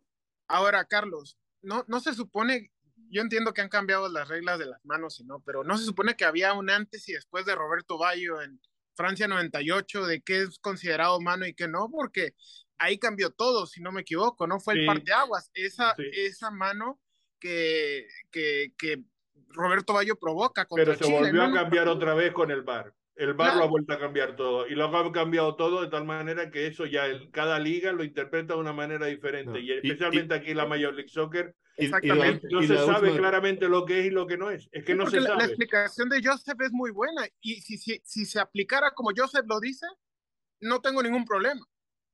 Pero no siempre es así.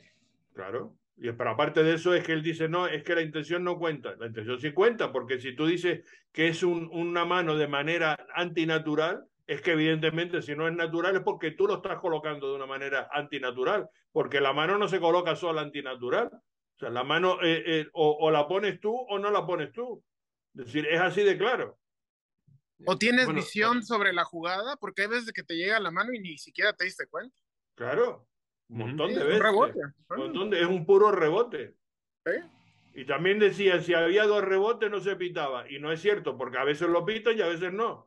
Porque también dijeron esa norma. No, bueno, si viene de rebote de un jugador y tal, mm, mm, se entiende que, que entonces no, no, no, no, se pita. Pues tampoco, depende. También depende. Hay partidos que lo han pitado, partidos que no. Digo, yo, yo ya, ya, es que yo ya no entiendo nada. ¿Es a criterio de quién? Vamos, sí entiendo que es a criterio del árbitro y que normalmente pita a favor de, de, de, determinadas circunstancias, determinados equipos y determinados intereses. Es evidente. Que curiosamente son los mismos que los que, los que le interesa a la liga, ¿no? Por decirlo de una manera. Están los poderosos y los no poderosos, mercados grandes y mercados chicos. Pues a los del mercado grande les pitan de una manera y a los del mercado chico los pitan de otra manera.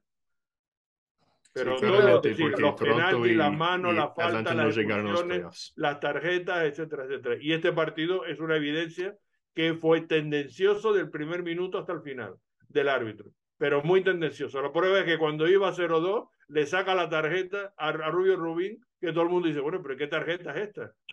Y que, y, y que dice, dice sé que bueno, que él también la entiende. O sea, también la, la da como que puede ser o no. Pero chicos, si no hizo absolutamente nada pero es que inmediatamente después a Ring le perdona. eso, es, eso es lo único que tengo contra el árbitro en ese, en ese partido. ¿eh?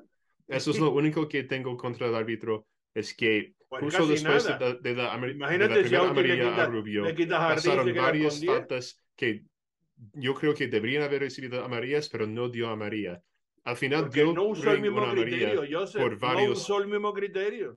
¿Y no te parece grave? Sí, eso, eso y, y, como dije, eso es la única cosa que tengo contra el árbitro en este partido. Pues es que después de la tarjeta de, de, Rubio, hubieron como unos dos faltas que yo creo deberían haber recibido tarjeta amarilla con este mismo criterio de nivel de falta para recibir amarilla que, que recibió Rubio, pero no, no, no se lo dio. No, por tanto, roja y expulsión.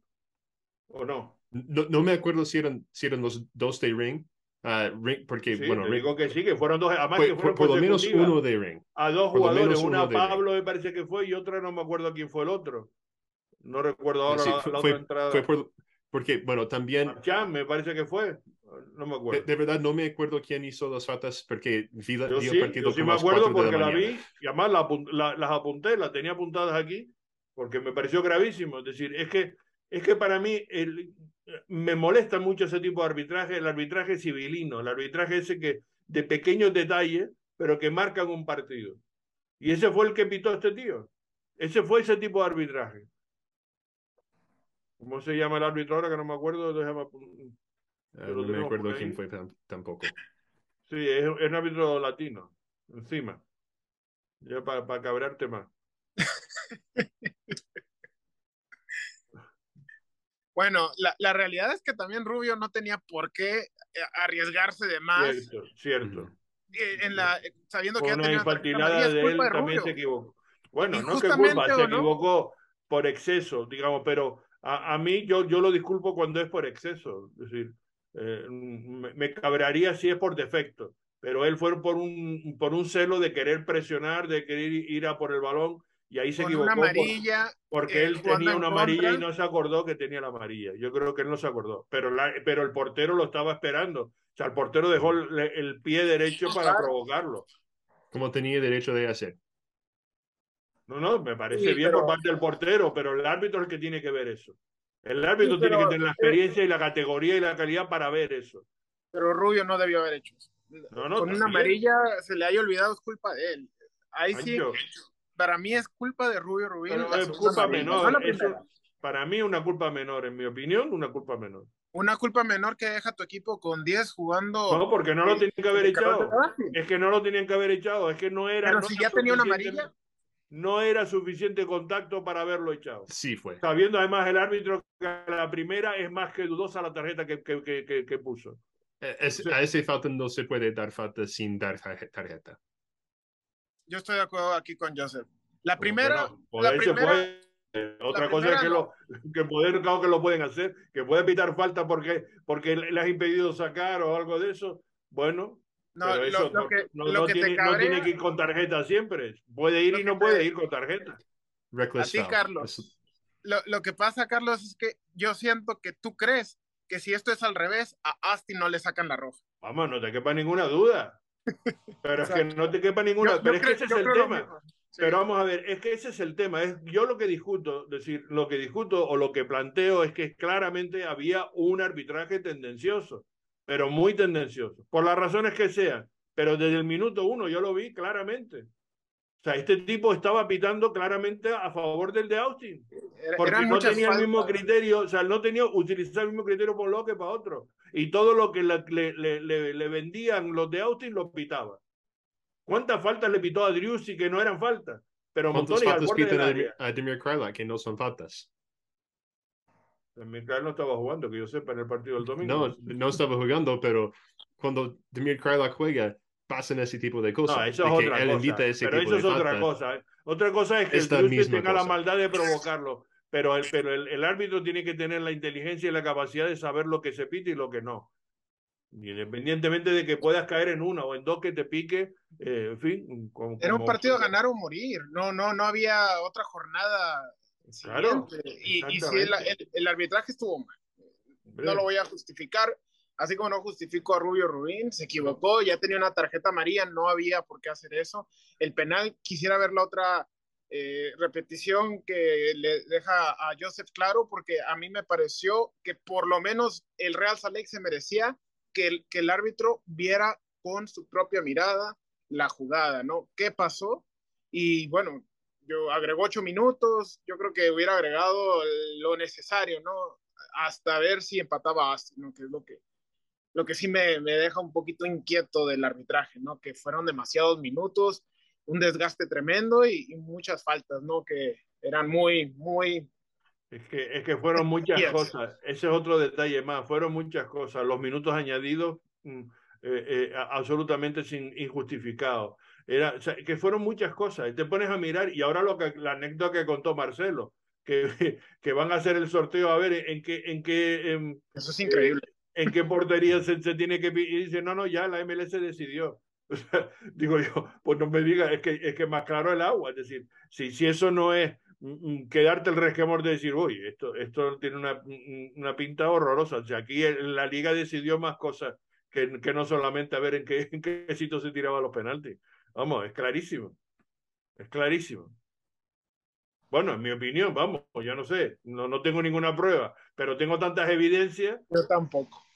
Yo tiene, tengo tantas evidencias que me parece que además no, no solamente coincido yo, y he visto en redes eh, a dos o tres eh, compañeros que también, eh, a veces era Tom Bogart y algunos más que también decían lo mismo, que se habían quedado con la cosa de que parece que la, la liga tenía una agenda clara que era que Austin tenía que pasar, porque quería un, un, enfrentamiento eh, tejano, digamos, de, un, tráfico tejano, digamos, entre Dallas y, Austin, y, fue lo que, lo, que provocaron, claro. Y es lo que vamos a tener, porque para este fin de semana, la para, bueno, desde el jueves va a haber partidos de semifinales. Y, y bueno, si quieren comentar eso para ir cerrando ya, eh, me parece atractivo. Tenemos que hablar de la plantilla, pero lo vamos a dejar para el próximo podcast, porque tenemos que hablar, entre otras cosas, eso, de quiénes van a, a, terminar contrato este año, quiénes están terminando contrato este año. Ya hemos hablado con, con eh, Marcelo Silva, precisamente, que él es uno de ellos y que todavía no se ha hablado con él. Esperemos que no haya problema, porque vamos, sería de juzgado de guardia del front office que no renueven a un jugador como Marcelo y con la temporada que ha hecho Marcelo y, y, y, y lo que representa Marcelo para este equipo. después de cinco años de estar en, en, en, aquí en, Utah. Bueno, en fin, espero que no haya problemas, porque además... hay, varios jugadores interesantes que tienen opciones de contrato. o están fuera de contrato. Hiciste un trabajo de eso es muy importante, ¿no? Un trabajo periodístico que lo has colgado y que la gente puede ver. Joseph. Sí, sí, sí, hablar de eso. Ah, está en el RSL Soapbox, uh, si lo quieren encontrar ahí en un artículo, uh, pero también voy a poner el enlace abajo. hice, hice una encuesta con todos los jugadores del equipo. Está abierta todavía hasta que nuestro... sí, está, abierto y, está abierto y va a seguir abierto hasta que eh, hago el, análisis que también lo, voy a publicar. Entonces, todos pueden participar y, y, pueden, si quieren, ahí dar su opinión. y, y, les cuento que es en inglés, completamente, completamente en inglés, no hay versión en español. Uh, pero uh, yo, yo creo que es lo suficiente simple de que si no entiendes inglés, uh, es, se entiende, pero también hay Google Translate, que yo creo que Google hace un, un trabajo suficiente Ah, para, lo que yo para, para, lo que yo escribí, porque no fui mucho en cuanto a las instrucciones.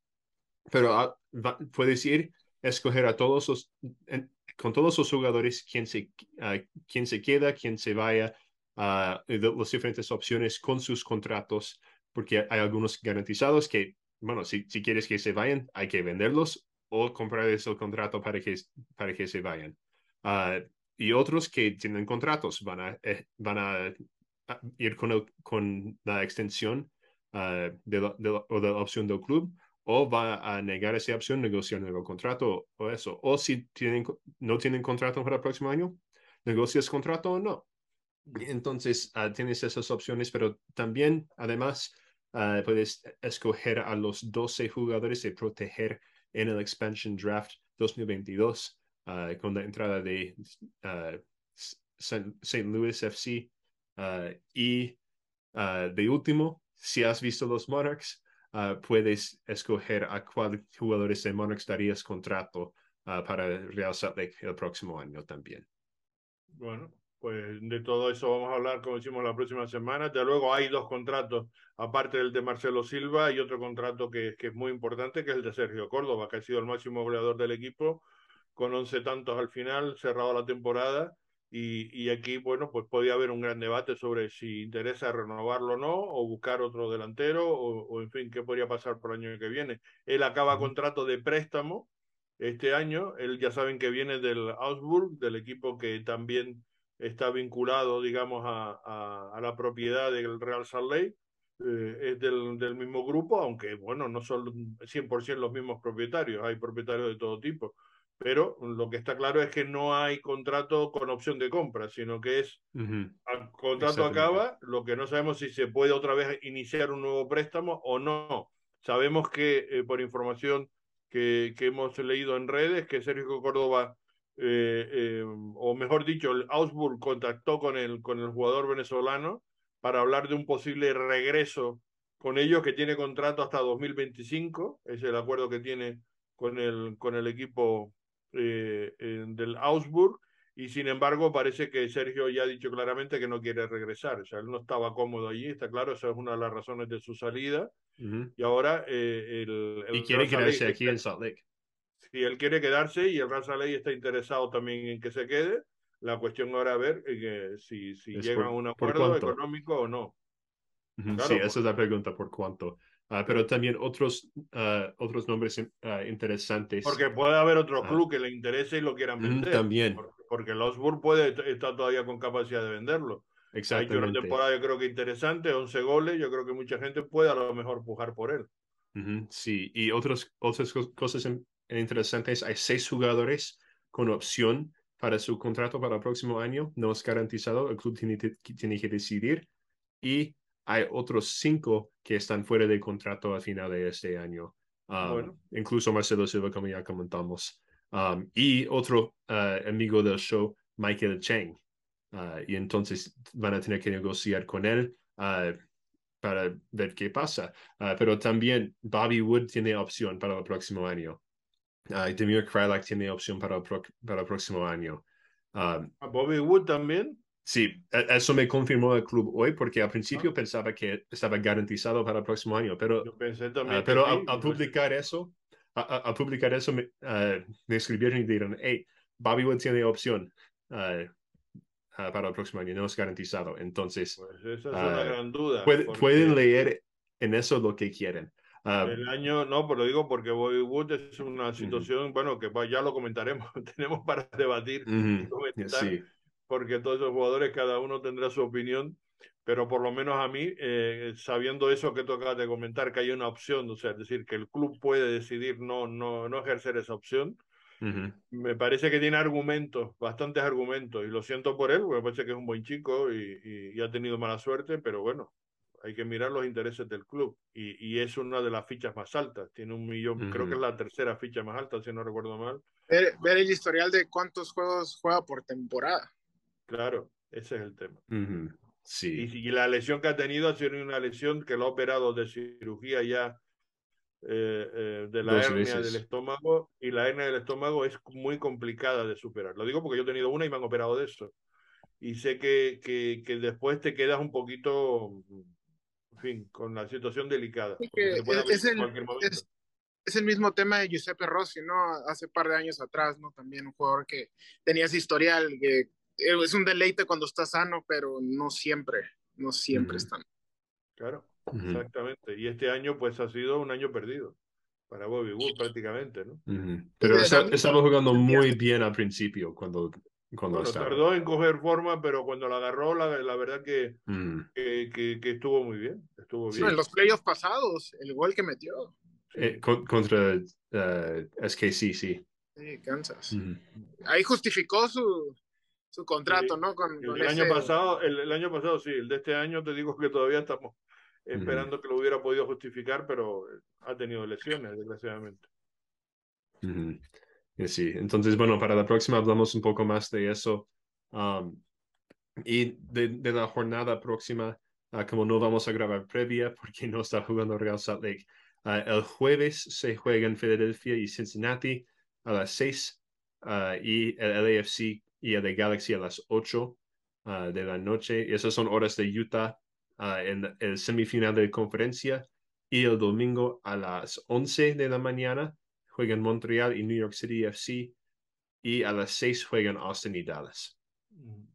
Bueno, pues ya nos, queda, nos hemos quedado sin tiempo, pero eh, quería comentar también lo de la- la- los salarios de quiénes son los jugadores que más ganan y los jugadores que, eh, bueno, también lo podemos hablar después en la próxima semana con tranquilidad. Pero eh, déjame compartir pantalla, Joseph, Ujú. que, que voy a voy a utilizar el e- este gráfico que hay aquí, Que hágale. a ver si podemos ponerlo, porque es muy muy curioso. ¿Lo están viendo? Pues aquí eh, tienen los jugadores ahora mismo el, el top, digamos, de, de salarios de la Major League Soccer y eh, ahora mismo es Lorenzo Insigne con 14 millones de, de dólares. El segundo mejor pagado es el jugador de Chicago, el suizo eh, Serdan Shakiri con 8 millones 153. Eh, el Chicharito es el tercero con 7,400. Bernardeschi, un segundo jugador de Toronto. Es muy curioso que entre los eh, cuatro primeros jugadores, dos sean de un mismo equipo. Toronto no con llegaron seis- los playoffs. y no llegó a los playoffs. ¿sí? Es que esa era la otra cosa que, iba, que iba a comentar, porque es muy curioso también. Y ahora, ahora pongo ese otro gráfico. Eh, Douglas Costa, 5 millones 800. Gonzalo eh, Higuaín, 5 700.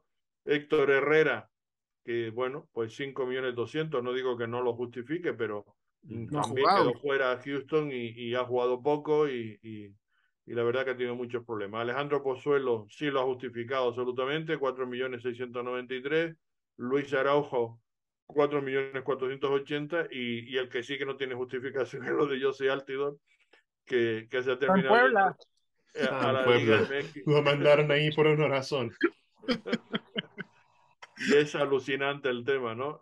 No, la verdad es que hay mucho que comentar sobre ese tema de los salarios porque realmente las diferencias son tan abismales, o sea, hay tanta disparidad, igual que hablamos que la liga es tan eh, igualitaria en tantas cosas y en que por eso hemos visto que un año son unos equipos los que van a playoff y otros no, y, y, eso demuestra la tremenda igualdad, porque los equipos, bueno, pues compiten muy, muy, muy de igual a igual, no hay tantas diferencias que, por ejemplo, la Liga Española, el Madrid y el Barça parece que están un poco en otra liga, o, o en la liga inglesa, que son cuatro o cinco equipos importantes, no digo ya la francesa, que está el PSG y después está lo demás, porque está, está otra, a otro nivel completamente diferente. Quiero decir, aquí hay bastante más igualdad, pero mm, las desigualdades, digamos, dentro de los equipos y tal, son realmente espectaculares, ¿no? Y sí, un, el, dato tal vez, bueno, dos datos uh, de, este, de, un, de otro gráfico que vi que habla de los equipos y lo que gastan. Uh, uh, Insigne gana más de un tercio de los equipos en la liga gastan en sus, en, sus plantillas en total. Sus, sus 14 millones son más de un, un tercio de, de, la liga. Este es el otro gráfico que no sé si te refieres sí, a eso, eso es la que, de que, de que uh, estoy hablando. Este Ahí, es, um, es, tremendo. Sí, uh, está cortado un poquito, no sé si. Sí, está uh, cortado, no, no, puedo. Pero debajo de es que sí ah, está, Real, ahí está. ahí Austin Real Salt Lake. Básicamente. Real Salt Lake, curioso que con, con Austin, que fue el que se presentó en playoff, estamos prácticamente a la par en cuanto a la inversión en, en salarios, 14 millones 600 Austin, 14 millones 600 Real Salt Lake, pero definitivamente, bueno, llama la atención dos cosas. Uno, que el, el Red Bull Nueva York es el que menos, con 9 millones 600. Y Filadelfia, Filadelfia campeón con 10 millones, increíble. Es lo que, es lo que ganaba Henry, ¿no? Lo que gasta ahora Red Bulls, lo que ganaba Henry Marcos. Bueno, sí, eh, bueno, y es menos de lo que gana un solo jugador de Toronto, es decir, que, que estamos hablando, es que es el caso de, de, Insigne, son 14 millones, y el Red Bull Nueva York gasta 9 millones 600 en toda la plantilla, o Filadelfia 10 millones 400 en toda la plantilla, y Toronto 14 millones en un solo jugador, ¿no? Ese es el, el dato, quiero decir, que si hay una gran disparidad en cuanto a salarios, sueldos y a, y a, y a los gastos, digamos, de los, de los equipos, que no hay tanta igualdad como pudiéramos presumir para lo que vemos, eh, lo, lo, como, como se compite, ¿no? O sea, que ese es un dato que... Sí, eso, e, eso es la cosa con MLS, es que puedes gastar cuanto que quieres en sus DPs, eso no significa que van a hacer la diferencia. Tienen que encontrar el, el jugador correcto para su sistema, correcto para la, la liga, y eso es donde Real Salt ha tenido éxito, es encontrar los jugadores que, uh, y bueno, recién no han gastado tanto y nunca han gastado mucho, um, por, y, recién por el tema de los dueños y todo. pero, estamos viendo que no es necesario, es saber gastar. Exactamente. Uh, es, no, importante. Es gastar por gastar, sino es saber gastar el dinero, ¿no? Los sí, si vemos la diferencia entre Real Salt Lake y Austin, es que ellos gastan un poco más en sus, en sus DPs. Y ellos son uh, jugadores que hacen la diferencia. Nuestros DPs son, uh, bueno, nuestros millonarios es como lo... lo uh, son los DPs más baratos porque, digamos, compensamos sí. con una plantilla más profunda, por uh -huh. decirlo de alguna manera. Sí. Y es verdad que el equipo tiene una plantilla más profunda. Uh -huh. Sí, y nuestros millonarios son Jefferson Savarino, Bobby Wood y Demir Krylak que dos de, solo, bueno, dos de esos son DPs, pero Demir Kralik está al como más bajo nivel de DP que puede ser sin que, sin que te compran el, uh, con TAM uh, para no ser DP. Um, Jefferson Sabrino claramente, pero Jefferson Sabrino es uno de esos jugadores que puede hacer la diferencia. Los otros millonarios en el equipo, uh, Bobby Wood y Demir Krylak estaban lesionados básicamente todo, todo el año y entonces no pudieron tener el impacto que uh, deberían haber tenido. Pero ahí si, uh, si, vemos a Austin, lo más cercana de nosotros, uh, que yo creo que somos iguales básicamente. Es lo mismo, 14 y 600, sí. lo mismo. Y Kansas también. Gastan 14, un poco 600, más. Prácticamente igual. Gastan un poco más en sus millonarios y ellos están saludables y eso hace dif la diferencia. La última uh, cosa era que fíjate para comentar que el, el eh, Toronto eh, Atlanta, Chicago, New England, es decir, de los seis, siete equipos, prácticamente la mitad de los que más gastan no están en playoff. Ujú. Entonces, eso, eso es un dato, y, y Seattle también, que está aquí, es decir, Columbus es un dato también. muy curioso, ¿no? Y Columbus, o sea, 1, 2, 3, 4, 5, 6, 7, 8, 9, 10, es decir, de los 10 primeros equipos, prácticamente la mitad, no, no y, y- muchos de ellos son de los que más gastan, no están en playoff, ¿no? Ujú. Eso es un dato, eh, bueno, pues definitivo que podemos que sí, comentar en, en el próximo podcast, si les parece. Más mérito lo que hizo el Claro, Real. claro, claro, más mérito, no te quepa ninguna duda. Y también de eso Filadelfia. Es un factor Más impresionante de lo que está haciendo Filadelfia con, Es el más con eso. impresionante de todos, lo de Filadelfia. Ujú. Filadelfia es espectacular, porque vamos, se gasta un tercio de lo que gastan los demás y, y- y con un resultado impresionante, ¿no? En cuanto a resultados deportivos y en cuanto a venta de jugadores, porque también yo creo que probablemente sea la academia que más mm, jugadores ha vendido ya, ¿no? O sea, que- Ah, ellos y Dallas. bueno, y Dallas también, sí, pero me parece que ya incluso Filadelfia incluso un poco más. O sea que es que mm, es impresionante el trabajo que están haciendo y eso sí que es rentabilizar, digamos, y hacer una gestión extraordinaria deportivamente hablando para, para el club. Bueno, pues algo más para poner el punto final entonces. Yo Ah, espero los highlights de Joseph y un gusto siempre compartir con ustedes. Hoy, hoy disfruté más que nunca la, la, las opiniones porque están divididas. A lo mejor yo sigo un poquito enfadado, con bronca de lo que vi. No escuché lo que vi en mi celular en otra ciudad, pero sí me pareció muy rigorista. Me hubiera gustado ver un poquito más del árbitro en ese penal y entiendo la explicación que dio Joseph, que fue muy buena, pero también quisiera ver que los árbitros aplicaran siempre ¿no? el reglamento como debe de ser, y porque no, no siempre es igual, eso queda claro. ¿no? Y lástima, fue una temporada donde creo que eh, se ha ganado para mí su continu continuidad todavía Pablo. Eh, lástima que nos metimos esa racha de que cuatro victorias en 18 partidos al final de, en la segunda parte de la temporada, eso nos afectó. Eh, muero de ganas de ver otra vez al, al, Real Lake jugando en casa, ¿no? Aunque haya cambiado eh, de nombre el estadio, eh, verlos en el Río, ¿no? Verlos ahí en el American First Field, recibir un partido de postemporada y ojalá haya un ajuste, compañeros, en los DPs y ojalá siga Damir, pero que lleguen otros dos junto a Sabarino y, y ahí podríamos estar otra vez con buenas. Si puedes buenas estar, ahí sí puedes estar en ese otro, el próximo podcast que queremos hacer con, con el debate, porque creo que va a estar interesante el debate también de qué jugadores cada uno opina que puede. Oh, si, si, está el Chiqui, no. va a traer a todos los colombianos, ¿eh? Cuidado. no, por eso, para que contrarrestes a Chiqui, que tú quieras traer mexicano.